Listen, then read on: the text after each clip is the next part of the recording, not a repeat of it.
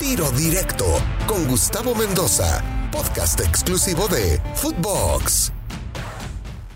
Amigos de Tiro Directo, no hay mal que dure 100 años, dice el dicho. Pues sí, el equipo del Atlas, el equipo rojinegro, terminó consiguiendo el tan ansiado título 70 años después, 70 años tuvieron que pasar. Y rápidamente también se me viene a la mente la cantidad de jugadores, la cantidad de entrenadores, la cantidad de directivas e incluso dueños del equipo que tuvieron que pasar para que finalmente se diera el título del equipo rojinegro. Un equipo de Atlas que ya, por supuesto, se ha hablado de la polémica y de lo que pudo haber marcado o se pudo haber beneficiado en diferentes capítulos de esta liguilla, no solamente en la final, y bueno, podremos ir recordando desde aquel, eh, por supuesto, penal ante el equipo de Monterrey, luego la jugada eh, polémica también en su partido de semifinal contra Pumas o las jugadas polémicas, y bueno, por supuesto, no podía ser la excepción en esta gran final, aunque aquí yo vi eh, situaciones en contra o a favor de los dos equipos por parte del árbitro. Primero para mí, la de Quiñones con Cota era penal, el árbitro no la marcó. Después en el fuera del lugar, en el gol de Aldo Rocha, parecía estar adelantado desde mi punto de vista, creo que había fuera del lugar. Y después también se dejó de marcar un penal en favor del equipo de León. Una roja que sí se saca a Gigliotti en medio campo, pero no se le saca en otro partido a un jugador del Atlas como Santa María. En fin, polémicas. Más allá del arbitraje del cual ya hablé, el Atlas fue mejor al equipo de León en todas las líneas. Fue a la cancha del Estadio de León y le hizo partido. Le jugó de tú a tú, lo sorprendió con una presión alta, le marcó el ritmo de juego en el encuentro de ida y fue merecidamente el que se puso en ventaja. De hecho, León tiene que venir dos veces de atrás para poder darle la vuelta en ese partido. Ese equipo del Atlas, esa propuesta, esa manera de jugar, creo que es la que a todos nos hubiera gustado ver durante toda la temporada regular, aunque bueno, quedó claro que con Diego Coca, el equipo eh, rojinegro eh, preponderaba el orden defensivo, era su prioridad, y después ver que podía hacer en los espacios abiertos, con Quiñones, con, Márquez en su momento, con Trejo en otros, obviamente con Julio César Fuchs, que pues es un fuera de serie, es uno de los mejores centros de las, delanteros que ha venido en la historia del fútbol mexicano y en estos partidos de liguilla y de final lo ha confirmado. Ese equipo rojinegro que se paró en la cancha de León y que cierto, se vino con derrota de 3 a 2 o 2 a 3, pues al final de cuentas esa manera de jugar creo que fue la que le dio alerta a los jugadores y al propio Diego Coca de que podían conseguir el título. Se van 3 a 2, luego en el partido de vuelta dominan el partido. Creo que aquí viene la clave en contra del equipo de Holland, que cambia, que renuncia a su estilo de juego, que cambia la manera de proponer el partido, que ya no va eh, abiertamente al frente, sino todo lo contrario, se cuida, trata de mantener una ventaja que era apenas de un gol y ahí me parece que termina pagando el precio de no poder conseguir el campeonato el equipo de Ariel Holland. Le regala 60 minutos del encuentro al equipo de Coca y ahí eh, me parece que el control del partido, cuando ya le mete el gol Aldo Rocha, ya no tuvo capacidad de reacción el equipo de eh, León, que de todas maneras por ahí tuvo alguna chance, pero bueno, eh, la verdad es que se vio ya muy contra la pared con ese gol de Rocha a los 55 minutos y todavía tuvo chances por ahí de, de buscar, de, entrar, de estar ahí en situación. Pero bueno, ya la reacción, insisto, fue demasiado tarde por haber renunciado durante tanto tiempo a su manera original de jugar, a la manera alegre, a la manera que siempre propone un equipo de León y que en esta ocasión no pudo ser. Lo de Camilo Vargas, mi respeto total. Un guardameta que, pues, no sé si se había equivocado, pero había sido factor en semifinales. Un guardameta que había eh, tenido algunos errores puntuales en, en, el partido también de ida de la final. Ya hablaba del partido de semifinal también, ahí soltando una pelota.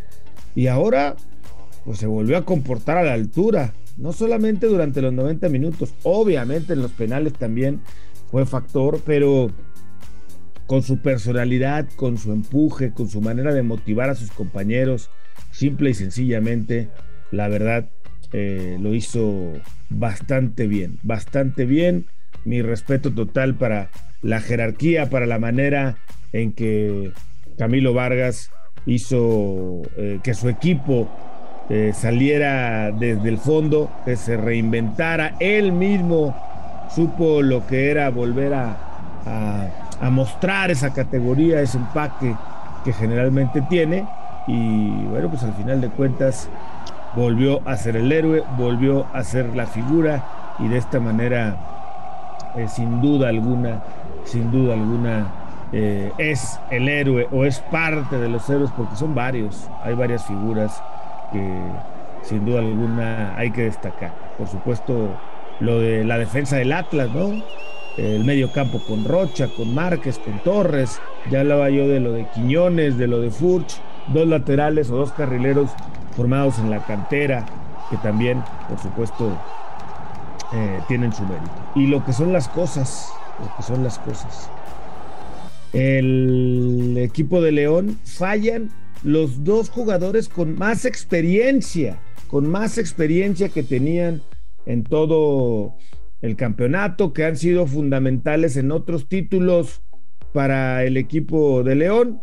Esos dos jugadores son los que terminan fallando los penales. Hablo de Fernando Navarro y hablo, por supuesto, del Chapito Montes, que increíblemente son los que terminan marcando la diferencia, eh, fallando esos penales.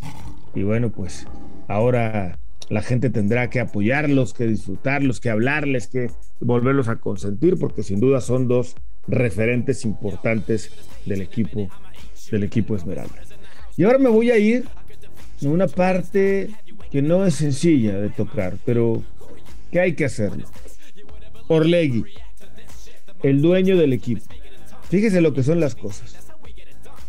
Orlegui, este año, hablando del año 2021, llega a una final con Santos Laguna, con Cruz Azul. La perdieron. ¿Está bien? Santos llegó a la final. En la rama femenil, esta temporada Atlas califica y está avanzando hasta semifinales. Mientras que el equipo de Santos Femenil clasifica por primera vez a una liguilla femenil. En la sub-20 es campeón. En la sub-16 o sub-17, no recuerdo, subcampeón.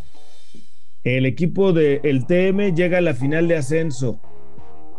El Atlas se corona campeón también de la primera división después de 70 años. Eh, a lo mejor, a lo mejor no nos gustan las formas, a lo mejor no nos gustan las maneras, obviamente no nos gusta la multipropiedad, es un tema que tendremos que dedicarle tiempo después, pero hay que reconocer que el grupo Orlegui lo vuelve a hacer. Lo vuelve a hacer, vuelve a dar un campeonato, vuelve a regresarle alegrías a una afición que parecía imposible que alguien lo pudiera lograr. Podría decir que hasta ahora Orlegui todo lo que toca lo hace oro y lo vuelve a aplicar ahora con el equipo del Atlas. Insisto, no nos gusta la multipropiedad, no nos gustan muchos manejos por parte de su grupo, las formas, las maneras, en lo que usted me diga, pero todo lo que tocan lo hacen oro y lo han vuelto a hacer en el fútbol mexicano. Y con esto, pues, felicidades a la afición rojinegra, felicidades a el Atlas, felicidades a esa gente que siempre confió en su equipo, que nunca dobló las manos, que a pesar de los años de burlas, yo me imagino que, pues, no sé qué porcentaje, pero altísimo porcentaje de la afición del Atlas, pues nunca lo, lo vio campeón O sea, tiene usted que tener más de 70 años para haberlo visto campeón, porque si me dice que tiene 71, pues cuando tenía uno no se va a acordar, ¿no? Tiene que tener por ahí de 76, 77 para que más o menos de 6, 7 años te apenas recuerdes ese campeonato. O sea, hay muy poca gente que realmente vio a ese Atlas campeón hace 70 años, así que pues todavía tiene más mérito que a pesar de no haber visto nunca un título de su equipo, la gente seguía siendo aficionada del equipo rojinegro. Y luego de la de hace 22 años, de la de hace 22 años, la final, que no ganaron contra el equipo de Toluca y que perdieron en penales, pues también a lo mejor hay un poquito o un porcentaje mucho más alto de, de, gente, pero también hay algunos otros que no lo vieron. Así que pues una afición fiel, una afición que siempre está ahí y que ahora le podrá restregar en la cara al vecino que ellos ya fueron campeones y que ahora el que se tiene que poner las pilas es el cuadro de enfrente, por supuesto el máximo rival de ellos, el del Atlas, que son las Chivas, que sacaron un desplegado de muy baja categoría, muy poco eh, a la altura de lo que debe de ser una institución como la de Guadalajara. Se llevó a cabo el sorteo de la UEFA Champions League, que por cierto lo tuvieron que volver a hacer algo así. Nunca había pasado esto en 27 años de sorteos. Y bueno, pues que si el software, que si estaban mal acomodados los nombres de los equipos, lo que usted me diga, pero al final de cuentas volvieron a realizar el sorteo. Y así quedó de la siguiente manera. Benfica va a enfrentar al Real Madrid. Partido, no quiero decir cómodo, pero sí a modo para el equipo del Real Madrid. Villarreal, este sorpresivo Villarreal que ha andado bastante bien, le va a tocar el Manchester City. Vaya duelo, ¿eh? va a estar durísimo, bravísimo, competitivo a morir entre estos dos. El Atlético de Madrid del Cholo Simeón, el campeón de España, se va a enfrentar al multicampeón de Alemania, Bayern München. Vaya llave. Por un lado, lo difícil, lo duro, lo bien parado que suele ser el equipo del Cholo Simeone contra un Bayern München que es todo lo contrario, que es ofensivo, que es espectacular, que es alegre, que le gusta ir al frente. Va a ser una llave, por supuesto, más que interesante. Salzburgo-Liverpool. Creo que el equipo de Klopp tiene el camino para avanzar. No quiero decir fácil porque hoy día no hay rival pequeño, pero sí tranquilo, tranquilo. Inter-Ajax muy parejo, un Ajax que otra vez anda sorpresivo en la UEFA Champions League Creo que eh, contra el Inter pues no va a ser fácil para ninguno de los dos. Yo lo diría un partido de pronóstico reservado. El Sporting, el equipo que vio nacer a Cristiano Ronaldo en el fútbol profesional, va a enfrentar a la Juventus de Turín. Una Juve que pues tiene esta asignatura pendiente desde hace tiempo, que duró ganando de manera consecutiva títulos en Italia como pocos, pero que en Champions pues ha quedado a deber una y otra vez. Vamos a ver si esta puede ser eh, la ocasión. No es el favorito para ganar el título en esta Champions League, pero creo que puede pasar ante el equipo del Sporting. A los Blues, al Chelsea, pues le tocó Lille a modo, un equipo blue que es el campeón, que no debería de tener problemas para vencer a Lille y avanzar a la siguiente fase. Mientras que el otro equipo inglés, el Manchester United, va a enfrentar al PSG de Lionel Messi. PSG que ahí va levantando un poquito, quiero decir, el Manchester va levantando un poco a poco con el cambio de técnico, un PSG que también va encontrando forma.